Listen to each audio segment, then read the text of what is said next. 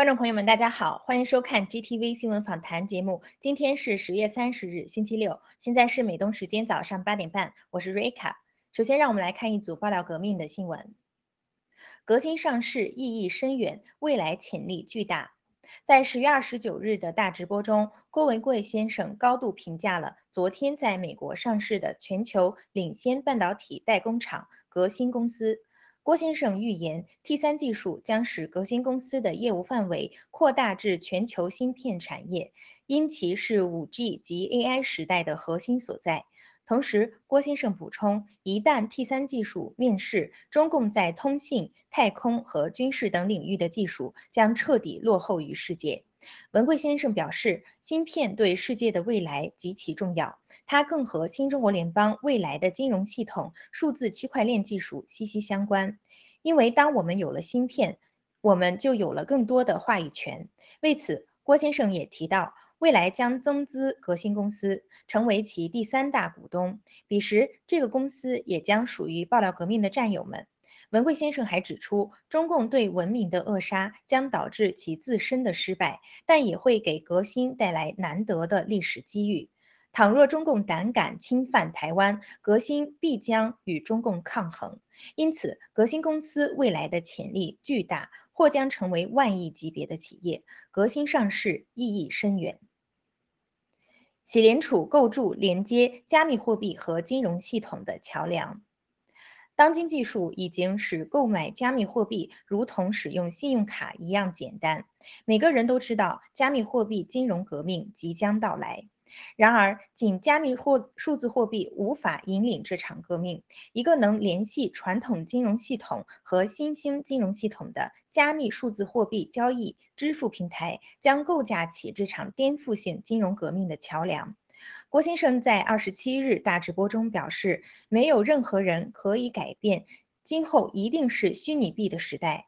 未来互联网绝对是人类的一切。洗币、洗美元、洗支付和洗联储正在架设通往加密货币市场的桥梁。在二十九日的大直播中，郭先生谈到，洗联储立足于澳大利亚的客户认证机构，是英属维尔京群岛的注册金融机构，并已于去年拿到美国支付牌照。在不久的将来，也将获得几个主要国家的数字银行牌照。喜联储已成为这场金融变革的弄潮儿。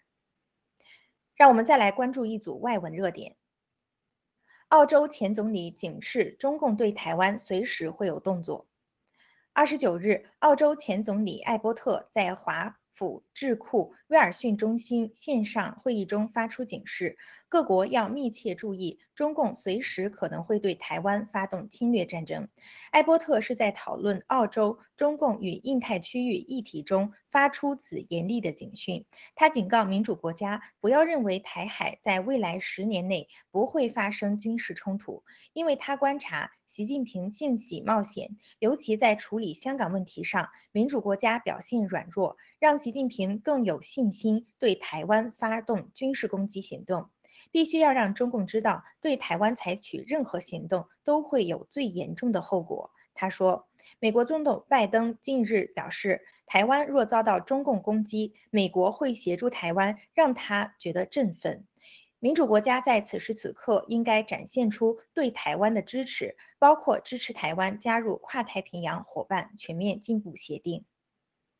接下来是关于新冠病毒疫苗的资讯。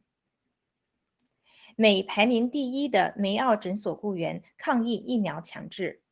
据报道，十月二十五日，数百人在美国明尼苏达州罗切斯特市中心游行，他们高喊“打倒梅奥”，并唱着爱国歌曲，用以抗议梅奥诊所实行的强制新冠疫苗接种政策。梅奥诊所拥有约七万三千名员工，是美国排名第一的医院，并连续二十七年浮动于榜首的位置。且该院在器官和血液移植手手术方面享有盛誉。据了解，此次抗议活动是由梅奥诊所的一小批工作人员在线发起的。随后，短短几小时内，报名参加抗议的人数迅速从十几人增至数百人。目前，这一针对梅奥诊所的抗议活动已经蔓延至全美多地，包括维斯康星州的拉克罗斯市和亚利桑那州的凤凰城。至于抗议活动的参与人员，则多为因拒绝接种新冠疫苗而被解雇的员工。线上活动方面，梅奥诊所的员工于盖特平台上传出了抨击强制新冠疫苗接种政策的视频，同时他们也发表盖文，号召更多的民众抗议新冠疫苗政策，为自由而战。强制疫苗令后果显现，纽约市垃圾遍地。由于疫苗强制令实施，纽约市没有接种疫苗的环卫工人将在十月二十九日的最后期限面临解雇。环卫工人对被迫接受新冠疫苗强制令感到十分愤怒，他们正在减慢工作效率以示抗议。纽约市的地区有的地区已经是垃圾遍地。环卫工人会工会负责人表示。工会支持环卫工人的抗议行动。百分之四十五的消防员和百分之二十五的警察也同样因为因为同样的原因面临解雇。纽约将面临消防员、环卫工人和警察严重短缺的问题。同时，部分消防局会因缺少消防员而关闭，救护车也会减少。纽约市长白思豪在十月二十日宣布，对超过十万雇员。包括警察、消防员在内的所有市政雇员实施疫苗强制令后，纽约市最大的警察工会——警察福利协会已经向市政府提起法律诉讼。十月二十七日，纽约市消防员工会负责人表示，希望消防员能继续工作，不管有没有打疫苗，并说警察工会将继续在法庭上与该强制令作斗争。澳大利亚维州官员拒绝公布病毒死亡案例的疫苗接种情况。在周四二十八日的报告中，维多利亚州死亡人数激增，这是该州目前每日死亡人数最多的一天。而该州卫生部门拒绝公布二十五例新冠冠新新增冠状病毒死亡病例的疫苗接种情况。当被问及这些，死亡病例是否接种过疫苗时，副首席卫生官 Ben Covey 说不会对此进行报告。大流行开始以来，该州的死亡人数达到一千零九十人。本轮病毒爆发期间，死亡人数达到二百七十人。周四对外公布了一千九百二十三例新的确诊病例。现在该州至少百分之七十七的十六岁及以上人口接种了疫苗。现实是，随着疫苗接种比例的上升，病毒感染非但没有减少，确诊人数反而节节攀升。频繁响彻在街头巷尾的救护车警笛声，无时无刻不提醒着我们，应该深刻反思政府对于病毒的防疫措施和强制接种疫苗是否真的是为了人民的利益。对于跃跃欲试的加强针，又有多少人能清醒地面对？疫苗后，台湾航空机组员突发性耳聋，捷克年轻人听力问题暴增。台湾媒体报道，八月十日，有航空业机组人员表示，在七月二十日接种完第二剂莫德纳疫苗后，隔天耳朵竟然一边耳鸣一边耳聋，治疗一个月都没有好转。对此，医生表示，不排除疫苗罕见的副作用。有外媒于十月二十一日指出，捷克境内年轻人突发耳鸣等听力问题数量剧增，不排除与疫苗有关联性。疫苗副作用除常见的血栓、心肌炎、心包炎、发烧、倦怠等，耳鼻喉科方面也存在罕见特殊副作用。台媒报道，突发性耳聋、颜面神经麻痹也都出现过相关病例。台湾基层医疗协会理事长林应然分析，目前虽没有很明确的统计报告，如果免疫系统启动时误伤及听听神经系统，很有可能产生耳鸣、耳聋的问题。台湾卫生福利部于十月二十五日发布了新冠疫苗不良事件通报摘要报告。当中表示，截至十月二十日，台湾共施打两千零九十四万八千五百二十六剂新冠疫苗，共接获疫苗不良事件通报一万零两百一十八件，其中有九百三十二例死亡，占比百分之九点一二。郭先生明确指出，疫苗后的不良症状是偶发，真正的疫苗灾难还没有开始。最后，一起来了解关于中共的新闻话题。中共驻澳大使程敬业即将离任。多家外媒近日报道，中共国驻澳大利亚大使程敬业即将离任。澳大利亚外长佩恩二十八日在国会也确认了这一消息。对于中共大使即将离任的消息，佩恩说，如果他还没离开的话，也是即将离开。中共在继续指责澳方此行为是外交失礼的同时，也不得不承认中澳关系已经达到历史的冰点，从当初的全面战略伙伴关系降至目前几乎没有对话通道的极其困难的局面。国际间对此次离任给予高度关注，媒体评论普遍认为，中国对澳的经济威胁是造成澳中两国关系急剧恶化的原因。澳中关系短期内几乎没有修复的迹象。以上是今天的新闻播报内容，接下来由主持人草根小哥和嘉宾 Nick Longwood 为我们带来今天的新闻看点评论，请不要走开。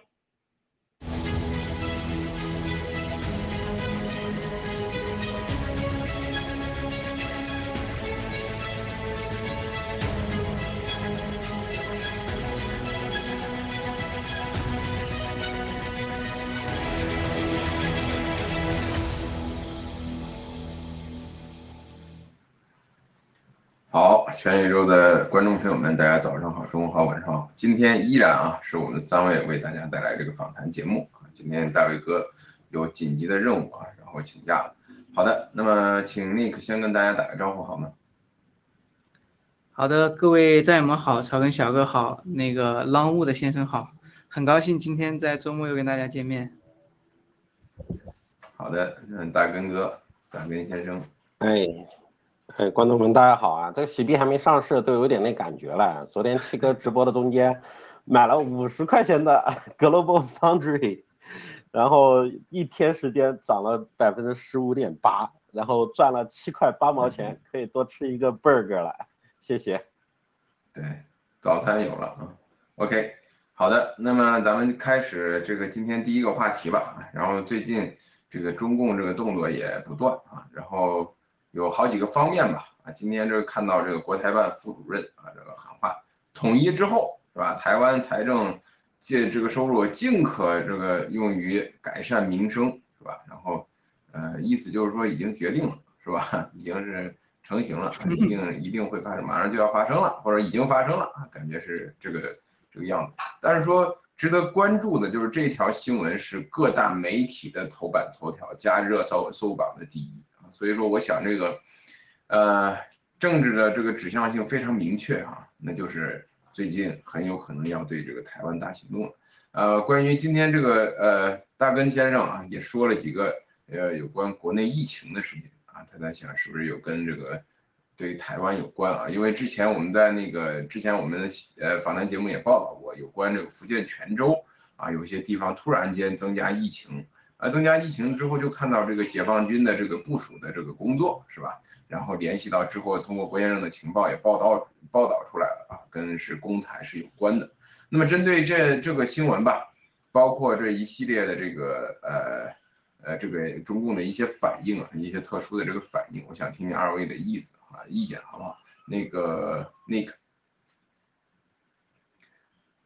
好的，谢谢草根小哥。那个其实我也关注到，就是最近这个关于台湾这个话题。就比较火了啊，就是我们周四的时候还做过一期节目，就是关于这个，呃，美国的一些反应，对吧？美国的一些评论或者说声明等等已经出来了。完了之后，这两天看到中共国铺天盖地的都是在呃这个讲台湾的事情，而且，呃，所有的人基本上都是统一口径一个态度，就是说有种感觉，就什么呢？志在必得，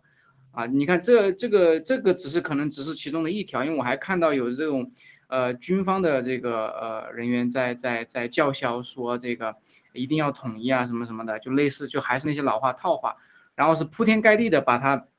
就是推送到就是呃所有的这些呃华人华人的这个这个这个眼前嘛。那么我的感觉就是说这个一定是一定是开始就是那个计划呀，就是所谓的那个攻台的计划或者说是争夺台湾的计划。应该是已经开始执行了。那执行的第一步的话，就是一个大量的一个铺天盖地的一个舆论宣传。那么先把风吹起来，可能前期的一些工作，就像文贵先生爆料一样，他已经做好了。就比如说卖台贼那边是吧，都已经内应都已经就是就是商量好了。完了之后这边就开始吹风。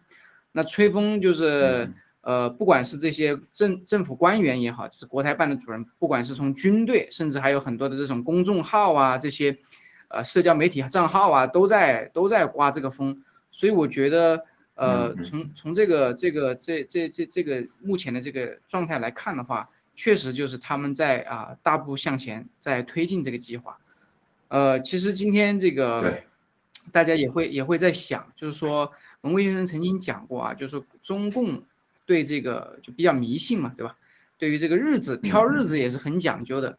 所以肯定，我相信有很多这个战友也会在猜测，对对对，会不会是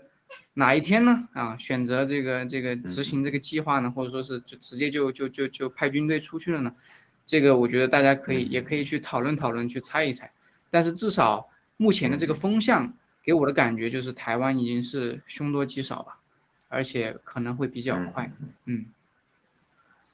谢谢曹文强。那么军方我也看到了，有个姓秦的一个所谓的这个将军啊，喊的要把台湾如何粉碎掉，是吧？然后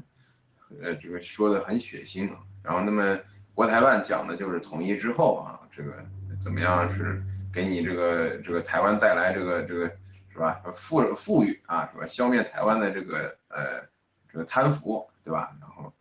讲的是这一套。好的，那么大根先生啊，你对这个事事情我我知道挺有一些看法啊，这个尤其跟这个病毒这方面是不是有什么相关的啊？你来给大家分享一下，好不好？谢谢。我是首先我是就是我当时也是昨天跟我老婆聊天，是本能的想到，就是因为共产党本他更相信这种十一月一号福满之日嘛，就是历史上也是发发航天的，他这一天肯定要搞事情。然后同时，然后关注到这个是热搜，就您刚刚说的热搜第一，他就是就是全力来推动这个东西，就是这个东西当然都是我们自己的想象，纯感觉了，没有任何依据，没有任何情报，这个。但是你看这个标题，这群王八蛋他们的逻辑真的每天干啥事他们的逻辑真的公开说都是服你。你看他这句话，就是草根儿草根小哥你好，你把你的钱给我。我拿了你的钱以后，尽量花到你身上。这这这个王八蛋逻辑，这你看他们的逻辑，而且说的正大光明的。你收别人的财政，然后还尽可能用于改善民生，这不是开玩笑吗？天他们都是这种逻辑。另一个，我就想多说一点，就是说，就是说国内这些领导啊，就我接触的这些东西人，就是他们是真的不懂这个技术啊、实力啊这些。就就是七哥昨天提到李克强这个例子，我是。太深感了，这对他们来说，比方说你报个项目，它都分几种，什么？分几种什么？国际领先是吧？国际首创，国际领先，那国内首创，国内领先，在他们概念当中就就这几个，然后你都自己写一个东西，然后然后你说我是国际领先，不国际首创，他说我靠，就我们有，他们没有，然后他们就信，知道吧？领导就信，然后但是领导他本来都是他认知范围内，你说是的，然后你再忽悠他一下，他就真信了，真信了的话，他只会关注自己搞钱去了，哎，我给你。用你这个项目批块地啊，批块地来来来来搞房地产，然后给你搞个厂房，然后他顺搭到里面都搞一堆钱，就说他整个体系就是这样的。然后但是就是最大的问题都是他们自己信了，知道不？你看李克强昨天七哥说，李克强说说说说的他自己相信了，你你服不服？就是这一点都导致他们都是越来越疯狂，这都不知道他们会干出啥事儿。啊，就是说。就是没有人，我们可以看到，这个七哥包括爆出这些事儿，都是阻止的打台湾、入侵台湾的事情发生，包括爆料啊、爆爆这些东西。但真的就是，都是官场去干这些事儿，你我们通过我们就是美国的反应，包括七哥的反应，就所有都是准备好了，都是找死呢。嗯，包括甚至他打了 打了上了圈的这 global founder，也不管是股票市场的布局，包括我们洗币等等这些。就是相当于瓮中捉鳖那种感觉，但是他们太自信了，没办法，谢谢。好，谢谢。这一方面可能，我觉得咱们没没有那么乐观啊。就像希特勒当年是吧，他的一些决定是吧，然后当时这个这个整个欧洲的反应，大家回顾一下可以发现啊，整个欧洲面对这个希特勒的这个。这个侵略吧，然后也是一步一步的妥协。哎，你只要先别打我，你打他没关系，咱们签停战协议，对不对？嗯，我觉得如果说中共真是要打台湾的话，美国出手帮助的可能性，就目前来说，让我我来看，真是不大，真是不大。OK，这个各种协议都已经签好了，所以说台湾真是非常危险。那么这个同时呢，除了这个呃。环球网发的这个国台办的消息啊，那那么还有另一则消息啊，麻烦那个导播切入下一张图片。呃，还是依然是环球时报啊，这今天全是台湾的消息。OK，呃，CNN 曝光美军在台实际确切人数啊，就是他们拿了一篇当时蔡英文总统然后接受 CNN 采访的时候说了一篇报道，就是问，因为因为中共一直拿这个事儿啊去做文章啊，这美军到底有没有在台湾驻军，对吧？然后去做文章，然后蔡英文总统在接受采访的时候说到了一些这个呃相关的这个人数吧，一些也就是技术的方面，呃这个培训的这个人数啊，从这个二零一八年的十个人增加到现现在三十二个人啊，然后中共啊这个人民日报等于说彻底高潮了啊，对吧？你三十二个人就想保卫台湾，怎么可能，对吧？你三千二百个人，三万两千个人也做不到啊，那意思就是说为这个攻台可以说嗯。基本上可以确定是要在国内啊，这舆论这方面，包括在这个军队信心这个这个方面啊，要扫平扫平障碍了啊，这个所以说这个非常非常危险啊，这个看现在这个情况来说啊，那么就中共《华尔街时报》报的这个美军的这个确切的人数啊，那个很明显啊，我我认为啊，那就是说美国真是中共去攻打台湾的时候，美国是不会管的啊。那中共是想表达这个意思，我想听听二位的想法。大根先生先来吧，好不好？嗯，啊，其实我跟你一直以来我跟你一样悲观。这个上次做节目那个 Nick 也说，但是我我是因为七哥也说了嘛，勾兑啊等等这些。但我们看两件事情，就是说我跟你一样，但是我是觉得这个世界没有，就是人们做决定呢或者做实验没有我们想的，就是帮或者不帮，就是没有这两个选，就是单纯这两个选择。我就举两个例子啊，就是一个就是当年日本，就是现在好像很多就是曝光了，就是说日本当时珍珠岛的时候轰炸珍珠港的时候，当时美国是提前知道的，因为当时轰炸完了没怎么死人嘛，但是都美国也没有阻止，我没有当场反击，就让你炸，炸完了让我干死你，甚至包括九幺幺就是这样的，就是说。呃，这嗯，那那是不是这样的事情？这这是已经发生的事情，是不是这样的事情也可以套在台湾上面？你打打是勾兑好了，我当场不会跟你搞。那打完了之后呢，对不对？那是不是都直接把你灭了？然后那个共产党就是就是就是你你拳头一硬他就软。你像别人别人说的意思，三十二个人，你就是三个人，我公开说了，你你把我三个人干掉了，那就是公开宣战了。你对不对？这个意义是不同的，那对什么三千这两百万，他是天天，对啊，这是常识，这是环球时报这些人天天都是都是忽悠国内老百姓这样的，啊，就是对是是的嘛，你说三千二百，我们有三点二亿，嗯，啥啥啥的，这天天都只拿这来说事儿，嗯，这是我的一点想法，谢谢。嗯 OK，那 Nick 呢？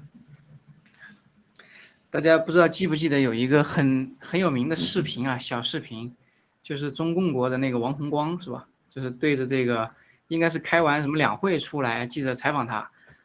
然后他对着这个镜头叫嚣说，这个美国在台湾驻军之日啊，就是大陆收复台湾之时，记得吧？我相信大家应该有这个印对象。对对对。现在现在这个，对啊，现在现在这个爆出来了呀，对吧？不只是驻军了，驻驻了好长时间啊，还不止，是吧？嗯很长时间，你你别管数量多少，那你这个，呃，这个这个你们的行动在哪里呢？对吧？你收复台湾的行动在哪里呢？可能可能快了啊，可能快了，可能他们会兑现他们的诺言，但是我觉得刚才草根小哥说的那句话，我觉得非常对啊。你要看这篇新闻，实际上实际上我在转，我就是前两天我们做这个节目的时候，我也转了这些新闻到国内，我发现就是有人跟我跟我说说是打不开，因为我是直接转的这些呃海外的这些媒体嘛，就包括这个 VOA 这些媒体转过去，他们打不开的。但是呢，现在《嗯环球时报》把这篇文章大概过了，你看过了两三天，两三天之后他们消化了，并且采取好了这种洗脑的对策、宣传的这种角度，把它解读一下，嗯然后再放在国内。它的目的很简单，它是让我觉得这篇文章很简单，它的目的就是让大家看，就是让墙内的同胞看。呃，然后草根小哥讲的特别好，就是我就觉得就是说他们是在给所有人清除，就是就是不管是小粉红也好，还是军队也好，清除他们的这种心理障碍。哎，他给你在这个三十二上面讲，对他给你在这个数字上面多少上面做文章，但是他他没有明确的一点，就是说这个事情不在于多与少，而在于零和一的关系。哪怕就是一个美国军官驻扎在台湾，这代表什么？军方之间啊，你开玩笑呢，对不对？你台湾，你不是一直叫哎，台湾在美国还没有没有这个大使馆呢，你不一直叫嚣台湾是中国的一部分吗？哎，美国在台湾在你中国的一部分是吧？如果按照他的逻辑来讲，在你中国的领土上有我们的美军驻扎，这意味着什么？你还不动刀子吗，对不对？所以我觉得他这种解读完全就是就是这种阿 Q 啊，阿 Q 就是自自欺欺人啊，然后就这种就是洗洗脑骗骗这些国内的这些同胞们，所以我觉得呃这个他也没有什么那个啥，我觉得你你你要不你就行动呗，对不对？但是我觉得他如果能能这样去说的话，还是跟着刚才的那个国台办那个人对吧说说的话，还有这个我们之前看到的那个军军方的那个视频，我觉得他动手应该是应该是要有有准备了，应该是快了，我觉得我真是这样觉得。那么至于说呃刚才这个呃问的这个问题，就是说美或者说这些国际社会啊，就美国首先会不会去保护台湾？我觉得在呃，我觉得在一定程度上的话，我觉得到某个程度吧，就不就就就一定会去，我觉得一定会出手的。就是说，呃，因为如果中共是武统的话，如果真的是动武力的话，我觉得美国一定会出手，他不会让啊、台湾这个这个这个这片啊、小小岛啊这片小土地被中共给给摧毁了，因为实际上美国也在现在的这个国际形势下，这个国际环境下，它既然有这个实力啊，三分钟对吧，并且有一系列的行动在推进，就包括我们前两天讲的这个呃跟中共国的这个经济的这种，还有这中西中国电信的这种制裁啊，一直就是这种川普的这些政策一直还在沿袭。那么我觉得他在全世界他面临一个问题，就是说他怎么样去面对他的这些盟友，他怎么样依然去立他的这个威信，就是说他的这个信用。你要知道，在现在的这个呃全球的这个大环境下，很多东西是不确定的，很多东西是容易被被破的，就所谓的不破不立。那么在这样的情况下，你在前有阿富汗这件事情，那你如果在台湾这件事情上，美国依然就是说呃不去履行他之前的这些承诺，那么我觉得美国这个世界就这个国家在这个世界上可能就面临着一个就是信用破产的一个问题。那么当然，如果是这样的话，那对咱们新中国联邦来说，我觉得也是个好事儿，对吧？就不存在对我们有什么影响。那但是我觉得美国不会有这样的选择，而且我觉得美国它不是一个一个一个人或者说一群人说了算，我觉得美国还有民意呢，还有这个几千万上亿的这个民意在这里，包括这个川普总统。当然了，川普总统现在面临他自己的问题啊，但是我觉得啊，还有这个共和党哈是吧？还有这个这个蓬佩奥，还有一系列的这些真正的爱国者，真正的这些。呃，这些这些保守派啊，都还在在这里，所以我觉得更重要的是什么？更重要的是在美国，在我们有我们新中国联邦的基地，有文贵先生，是吧？我觉得，呃，我觉得在一定程度上，呃，嗯，不会让那个最悲惨的事情发生在台湾。我觉得这也是为什么我们呃新中国联邦一直在倡导的，或者一直在提起的台湾，台湾，台湾。文贵先生每天祈祷，他去祈祷台湾，对吧？他不是说。嗯，只是动动嘴而已的，他一定是会有行动的，这是我坚信的一点。好的，谢谢陈小哥。嗯嗯，好的，谢谢 Nick 啊，Nick 这个分析也有一定道理。当然，我觉得，嗯，中共拿下台湾就像他的双龙计划一样，他不一定是完全把台湾踏成一片焦土，他是用其他的办办法，比如说他的飞机实行一些轰炸呀，或者远程的这种战略导弹的。这个去跟当地的台湾军方做一些配合啊，炸炸毁一些刻意的去摧毁啊或者内部这个反水啊，摧毁这些军事基基地啊，刻意放水让中共来炸是吧？炸完了之后，整个台湾内部的这些政客、这些这个卖台贼早就做好准备了，四处去散播恐惧是吧？啊，大家这个是不是这共产党太厉害了，中共太厉害了？这个人家都说了是吧？人国台办人主任都说了是吧？这个统一了台湾之后，咱们这个税收啊，全部还用到老百姓身上，比现在这个这个一定是一定是格外对待，跟大陆不一样啊。然后这太可怕了，大家保命要紧。然后咱们把这个台湾就是先先统一了得了啊，一定是这样的方式，而不是说真的是要去登岛干嘛的演练。我觉得那都是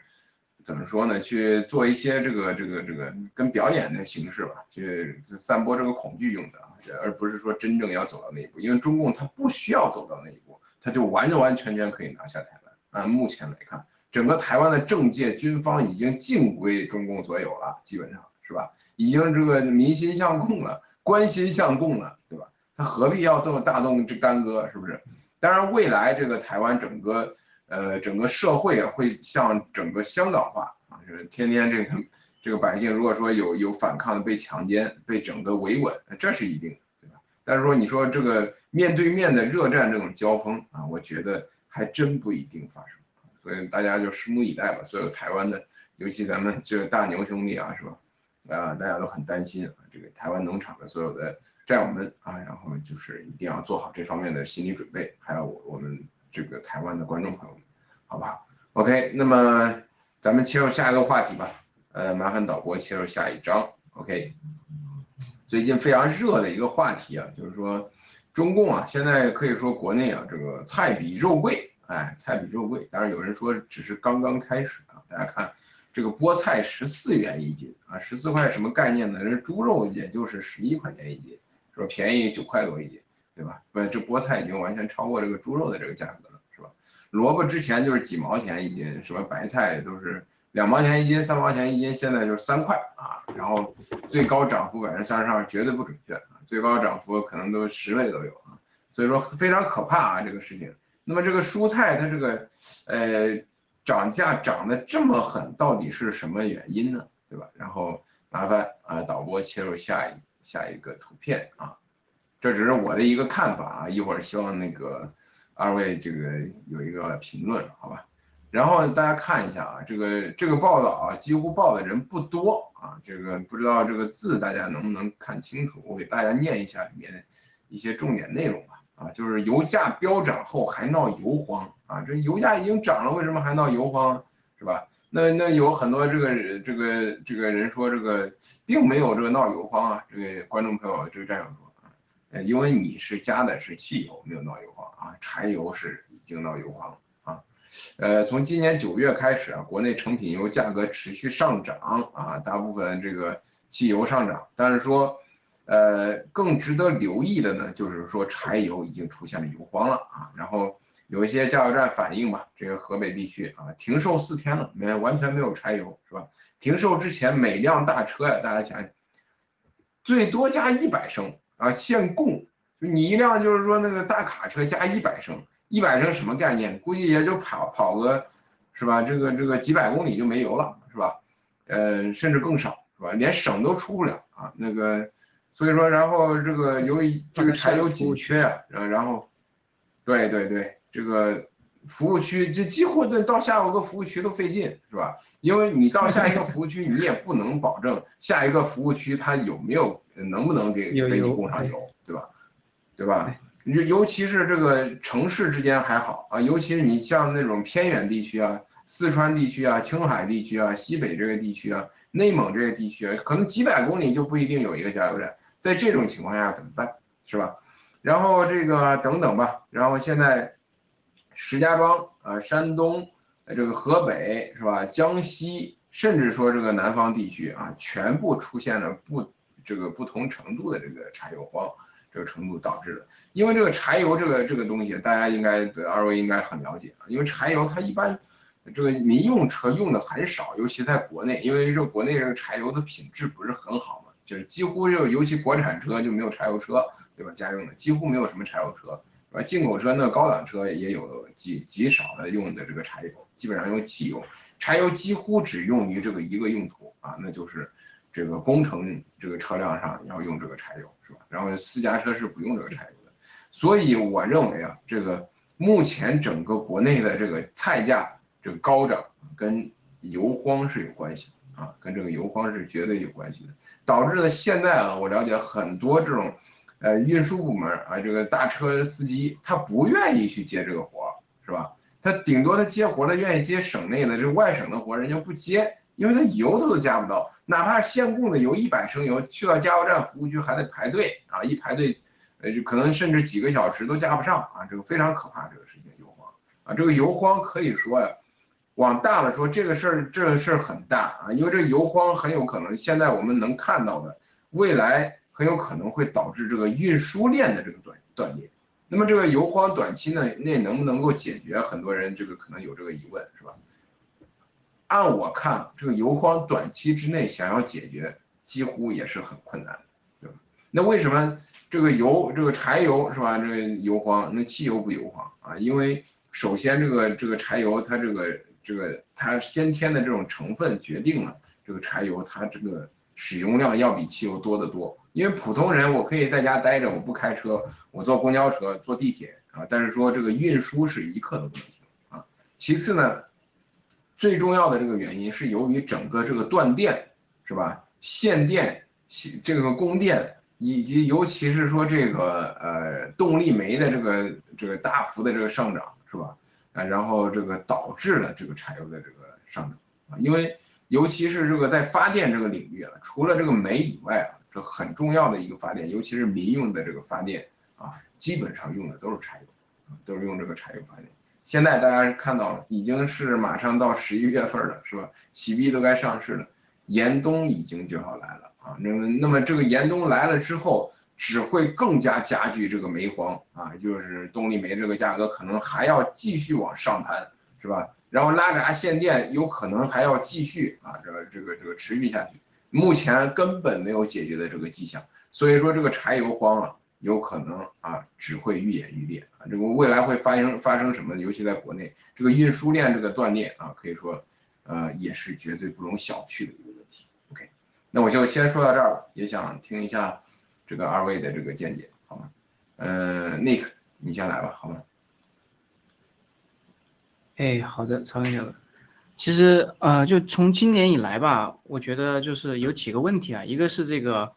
呃，这个这个呃资源的这个价格上涨，对吧？动力煤也好，这个大宗商品也好，还有这个呃石油，你看那天七哥讲这个石油都涨到八十几块钱了，对吧？呃，所有的这些都会对所呃这个下游的这个产业链，所有的这个产业链，它都跟能源啊、大宗商品、原材料都是相关的嘛，这是一个。另外一个就是说，对，呃，这个人啊，劳动力荒啊，就是人嘛，人力荒。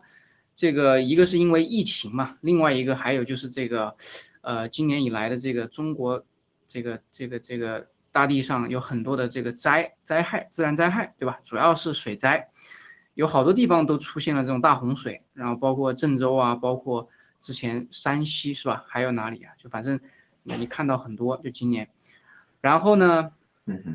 这个现在呃中共国的这个这个基本上就是能源啊、人力啊，然后再就是这个自然灾害，我觉得这几个因素结合起来吧，就对整个不管是这个农业也好，还有工业也好。就是有一个非常大的一个打击，那么但是问题啊还不止于此，因为刚才我觉得草根小哥分析很对的，就是说一旦这个柴油它影响到这个物流，整个物流的这个行业的话，那么它对整个中国的经济或者说整个的产业链，它是以一个一个一个一个一个横向的啊，就是这种这种这种恶性循环的全面打击。为什么呢？因为如果这个物流行业停滞了，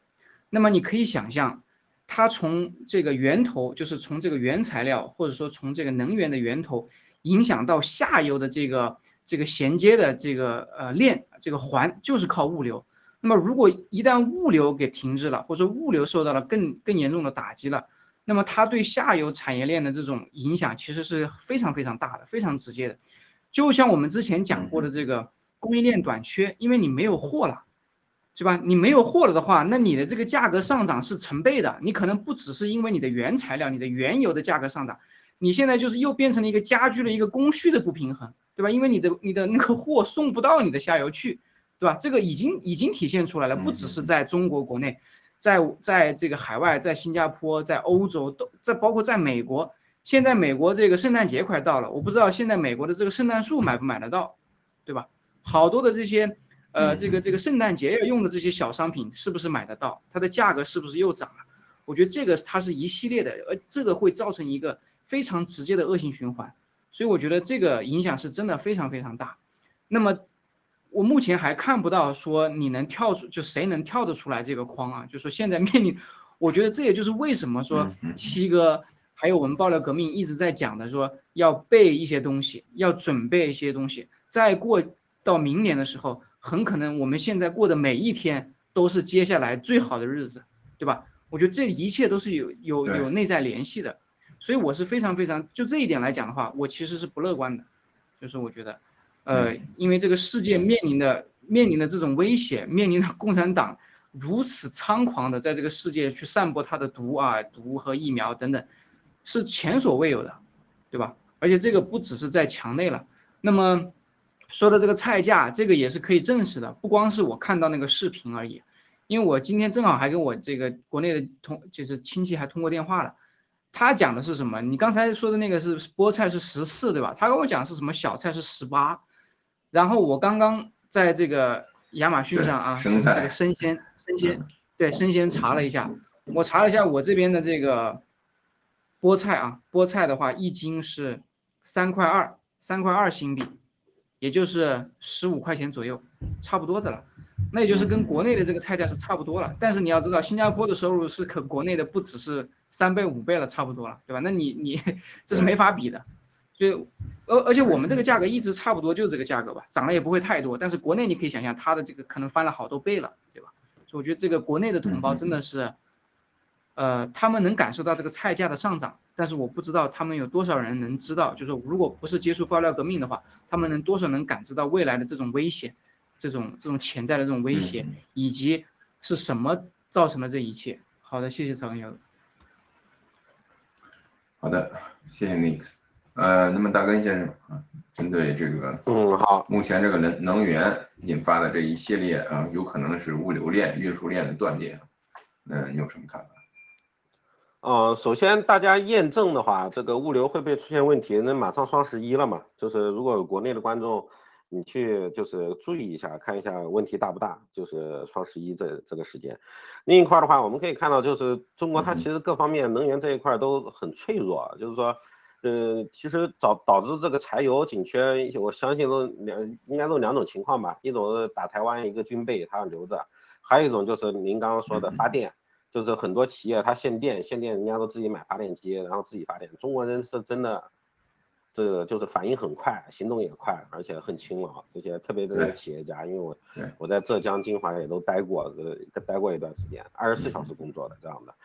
所以说这这是随便动一下，然后它都开始缺了。你你说夸张不夸张？这样的。然后至于菜价这一块，其实国内各就是不仅是菜价，就是说一直都是这样，它都是剪刀差嘛，就是说呃生产成本上涨，呃但是像一些工业品，它价格终端销售价格涨不了。所以说它其实大货车也是这样的，它的很多人跑货车，他只是说能维持着每个月把贷款那个车的贷款还着，其实吃了喝了不是什么钱的，大家都是了解一下都知道，就是开这个货车一点，然后这样搞一下都没有人就很脆弱，然后稍微动一下这个油荒稍稍微弄一下它不跑了，然后出现问题，这这都是都是这样的，然后各行各业的大家都是因为有个常识啊，今年大宗商品都在涨。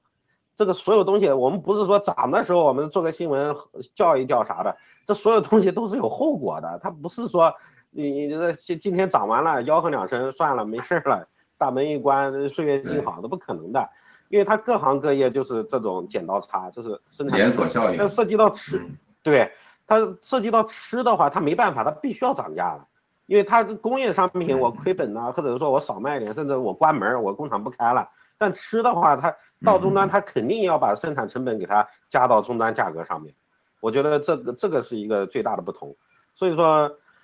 嗯，这东西就是其实我们跟着报告那个命也都知道会发生一些啥，只是说它有时候起起伏伏，不知道哪一次是直接下去不起来了。所以说我们拭目以待，嗯，大家做好准备吧，谢谢。对，起起伏伏啊，这个很夸张。有战友说这个蔬菜为什么肉不涨啊？因为这个蔬菜的话，它分布在国内分布还是比较集中的。中国蔬菜看山东，山东蔬菜基本上都是来自于寿光，是吧？所以说这个跨省运输还是比较依赖这个跨省运输的。所以说对这个首当其冲受到影响的是这个蔬菜的这个价格是很正常的。OK，呃，那么国内的这个战友啊。然后所有的同胞啊，一定要做好准备了。这咱们每一期所有哪一个新闻，可以说都牵动着我们所有这个同胞，是吧？OK，那么咱们下一个新闻吧。呃，下一个图片，导播。好啊，把它剪在一起了，太棒了。这个新闻大概啊，我跟大家阐述一下，字可能有点小啊，就是说，因为大家知道啊，中共已经开始啊，在国内为三到十一岁的孩子注射这个疫苗了。那么注射这疫苗这个情况是什么呢？现在整个可以说注射疫苗的这个恶果啊已经已然爆发了啊。那么现在这是由咱们一位战友啊，叫青烟姐姐啊，她这个转发的一个在推特上转发的一一一系列吧，然后这个呃微博上的这个内容啊，讲的是哈尔滨一个幼儿园啊出现了这个群体性腹泻的一个事件，这个这是财新网胡舒立那财新网报的啊，报的那个。呃，他只是说了群体性腹泻，大概是一个幼儿园啊，近百名儿童感染性腹泻啊，数名儿童因恶化送到上海就医，那就是哈尔滨当地的医疗机构已经无法去救治了啊，这就严重到这个程度了。然后当地的疾控部门正在调查原因，是吧？然后事发在这个哈尔滨市这个阿城区第二幼儿园啊，一名家长告诉他这样巴拉巴拉。就说什么腹泻、呕吐的这个症状啊，当然这个事实是发生了什么呢？啊，这个网友有评论啊，这个首先啊，大家看这个微博啊，有一位叫您呼叫的神父未在服务区啊，这个名字也很有深意啊。这刚收到消息，十几个小朋友在白血病秘密运往上海啊，说的就是这个哈尔滨这个幼儿园啊，新省长来了，哈医大压不住了，也救不了了，转移了。都是我老老乡家的孩子，还是幼儿园就被毒针了，我好难过。那当然，这条微博现在现在已经不存在了，是吧？这很正常。然后呢，这个不是不是说啊，然后说这个这个中中毒这个事件，不说是因为啊疫苗啊群体疫苗，而是说厨师下毒啊，这个可以说非常悲哀了。然后那个下面有一些这个呃聊天的这个截屏嘛，啊，有一个人说我们这儿一个。大型幼儿园突然集体中毒，被送哈医大啊！入园前必须打疫苗，懂得自然懂啊！这个所有小孩都遭了殃了啊！下面有一，然后很愤怒吧一些留言，天呐，我操他妈，这是这这个留言，然后这个有一些详细的一个阐述吧，然后我们这儿一个呃这个这个可以说这是看来懂的人还是很多的啊，了解这个疫苗真相的人还挺多的。有人说这一辈子都完了感觉啊，然后长久的病人西医又可以攒一笔了啊，现在疫苗这个毒性又提高了啊，然后就是在这个疑问，为什么偏偏对孩子下手啊，都是一些疑问。当然这些内容啊，这个大家都懂了，全部全部被掩埋啊。那么麻烦导播，咱们切入下一张图片吧，就是孩子打疫苗的这个图片，大家看一下，就是说。在整个全国现在已经完全开始了，而且这一次幼儿园这个事件啊，就让我们知道的是，就跟之前大根先生有分享，在美国是一样的啊，在美国可能之前还给你发一个是吧，忽悠你含糊不清的一个一个一个一个什么所谓的单页，让你家长签一个字啊，然后就给你的孩子在你不知道情况下打疫苗了，有的甚至体育老师给打的是吧？那么在国内就就更夸张了，是吧？然后你这个不打疫苗，连幼儿园都上不了啊，甚至说直接在你家长不知道的情况下强制是强制进行疫苗，导致的这些这个恶果啊，这个可以说非常这个惨痛的代价。一个幼儿园正常国内一个幼儿园啊，这个呃这个这个这个招生情况下啊，不会超过三百人啊，绝对不会超过三百人，正常的国内的这个幼儿园。但是说这同时有一百多个人出现这么严重的这副作用，还有十几个当时就直接白血病被送往医院，呃，可见这个疫苗这一次给孩子打这个疫苗这个情况啊，还是非常非常非常的这个可怕的一个事情啊。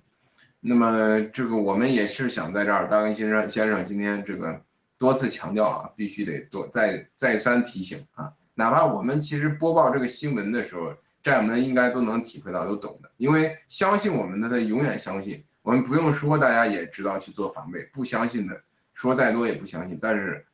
这个大根先生说，我们还是必须要这个多说几句啊，尤其是把这个信息传递出去，哪怕让那些战友知道，他们传递给自己身边的人也是有价值的。OK，大根先生先就这个新闻吧，发表一下您的看法，好吗？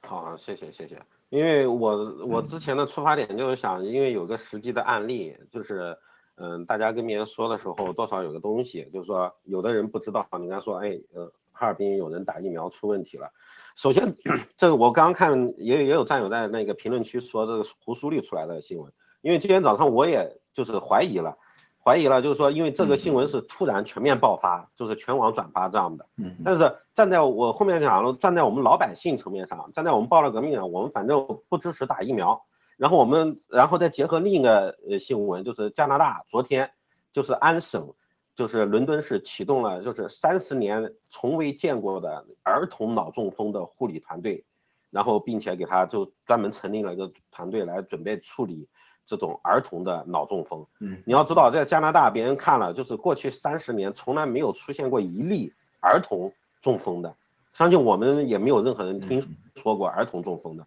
所以说，不管他这个新闻带有任何政治目的啊，上面打架、神仙打架，我们不管。但是我们就是说，不要让小孩去打针，我们的目的就达到了，人少打一个就一个。我觉得我这是我们，这是我思思考的一个出发点。然后我们明确作为我们哪怕是王岐山说的，咱也应该支持，对吧？对对对对对对，因为最后，对对对对对，不管上面怎么打架，但是打针我们是强烈反对的。然后现在有个案例，希望就是说，太多的评论我就不说了，就是说，呃，战国内的战友，让国外的战友，让大家知道，哎，已经发生了一个，你就点一下，他如果国内新闻没删，那最好他自己去搜，哎，哈尔滨确实有有有小朋友打针出现问题了，那少打一个针。对我们来说，目的也都达到了。哦，谢谢。好的，谢谢大林先生。那么，Nick，针对这则新闻吧。然后之前咱们只知道三到十一岁的孩子打针，然后不知道的是打了针之后这个反应，这个后果是这么严重啊。那 Nick，你也发表一下你的看法。呃，首先就希望能尽快停下来吧。就国内如果还有良知的话，就是这个这个打下去的话，因为大人可能他还有这种这种抵抗能力，或者说还有一个呃极小的概率，或者说什么样的概率，对吧？但是对小孩子来讲的话，如果说你三百个小朋友，甚至说三百个可能是最多的一个幼儿园最多能能装下的小朋友，那么它已经有一百多个了，搞不好这基本是就可能已经是百分之百或者百分之八九十都已经有了这样的一个反应，我觉得这个就太恐怖了。呃，由此就是说管中窥豹，可见一斑。如果同样的这个疫苗就是扩散到全全全大陆是吧？所有的幼儿园的话，那你可想这后果是怎样的？然后呢，给大家呃就是再说一个事儿，就是前两天我不是说我们那个新闻里面关于那个数据打一针和二针，然后搜索那个偏瘫、脑梗和白血病的那个数据，微信数据嘛，我不是发到朋友圈里面嘛？后来我发现。呃，那个根本就没让我展示出来，就是说它的那个 AI 系统已经直接自动把我的这个发的这些内容全部屏蔽，所有人都看不到，我就任何人都看不到我发的这个东西。对对对，那么这个就很恐怖了，就是说，呃，就还是在就是关着灯，对吧？捂住你的眼睛，捂住你的耳朵，然后对你进行加害，这个就非常非常恐怖。嗯。那么，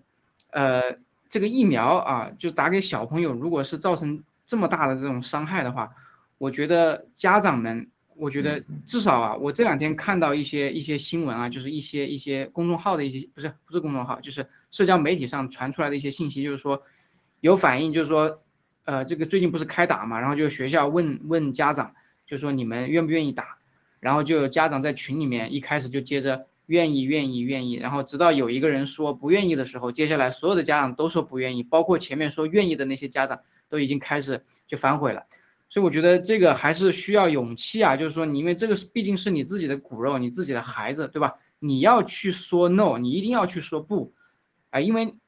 因为因为打与不打这个造成的一个结果是非常就非常明显的。当然可能你们就是墙内的这些老百姓可能看到的信息不是很完整，但是你要知道。呃，小孩子本身能感就感染这个病毒，包括中国国宣传的，你现在不是没有什么这个确诊案例嘛，对吧？你为什么要对小孩子去打这样的这个这个这个新冠疫苗呢？所以我觉得，呃，家长们自己一定要把这个脑子想清楚了啊，不要说一失足成成千古恨了，这个这个真的是没有后悔药的，打进去就就是招不回了，这个是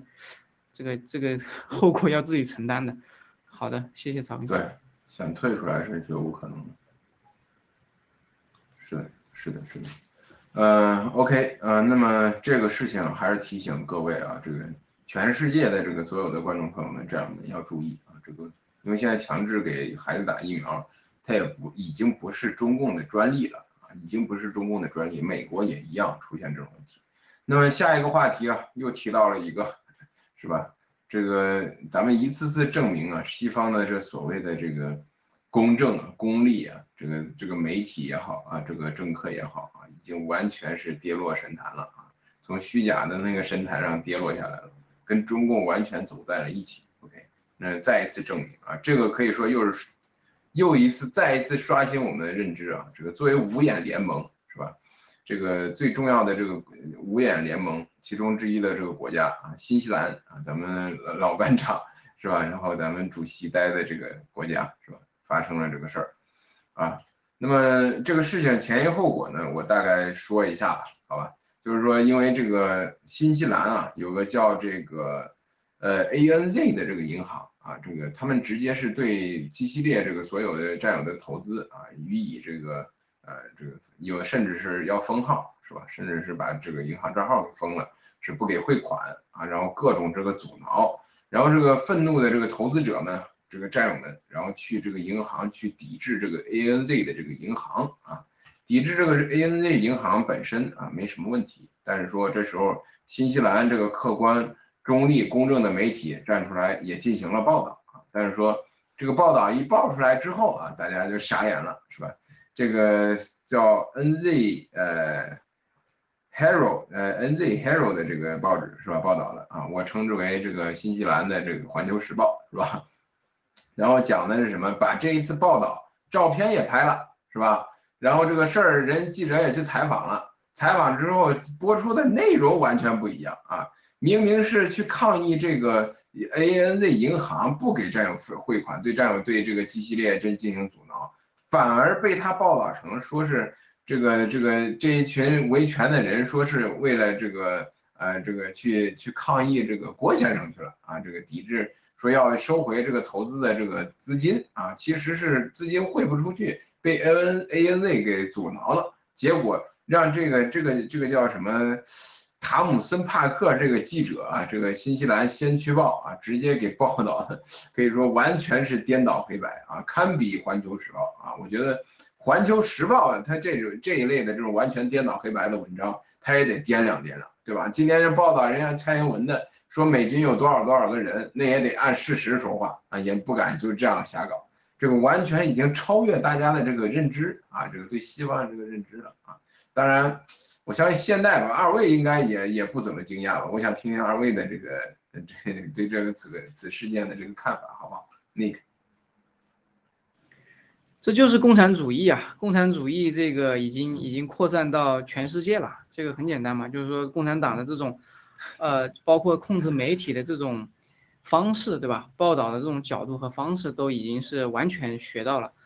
那么基本上就大家看这个作者啊，就我看不到他具体太小了字，就以后这个人的名这个文章几乎你就不用看了啊。这个媒体当然你你肯定是也是要不金灿荣啊，就很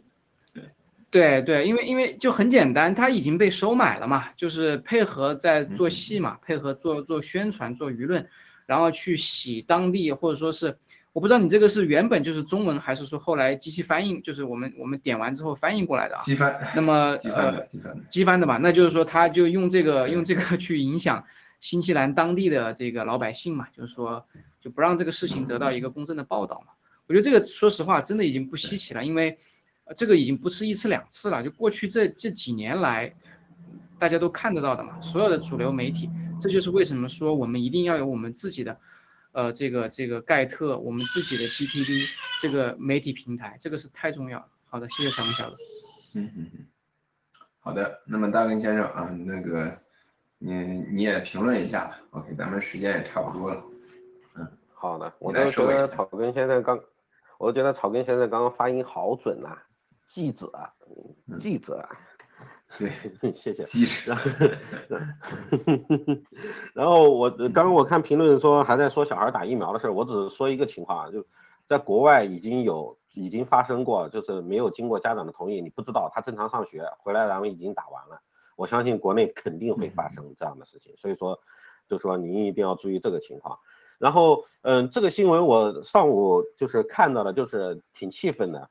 然后我就在想，我们能做点什么？就是说嗯。就是给他们发发邮箱，然后表达一下抗议怎么样的，至少让他听到我们的声音，或者说都在社交媒体上就是转发一下。如果看到了，我就老班长，我看他，嗯，老班长已经发了，就是在盖特上发了，看能不能转到推上。如果能够至少让他们知道，就是惹我们，我们要要动作的，不是说他们惹了都算了的。虽然说我们那这东西又回到了去抗议，马上上线了，那到时候我们的实力更强了，那到时候。自发的行动，那一定要让别人惹我们都让他们有一点后顾之忧。所以说，呃，希望就是以后让他们知道，就是有这种体会吧。我相信，特别像那种垃圾啊，就是这种垃圾，永远只相信拳头。当你让你让他让一个人痛一下子，旁边人绝对都都不敢动了。嗯，我相信会是这样的。所以说，呃，这今天来看的话。不不管怎么样，我们能在推特上说呀，这一下子不用验证了吧？这他妈的他不会找我们说你你你拿证据出来，这这东西我们在那儿游行呢，你在那儿瞎叫，我我们还喊的什么口号，还用给你证明呢，对不对？那就是我们在说的，对不对？对，所以说这个其实是个挺好的一种手段，我们都在那儿的，你你在那儿瞎说啥？这这你还是要找不会找我要证据了吧？这次我觉得，嗯，谢谢。好，谢谢，嗯，谢谢大明先生。我觉得就是正好他拍这个照片非常有效，因为当时的抗议者能够站出来现身说法，对吧？去参加其他媒体也好，咱们在盖特 GTV 直播也好啊，来去谈论这个事情，尤其让西方的媒体、其他媒体或者说在西方社交媒体能传播出去啊，这会非常有效。OK，呃，那 Nick 这边还有什么要补充的吗？我补充一点啊，就是说。以后如果有这样的这种啊集体行动的话，我们的那个牌子啊，我们那个牌子一定要写清楚，不能给这个媒体这个曲解的这个机会啊，不能给他曲解的机会，对吧？嗯嗯，好的，谢谢。OK，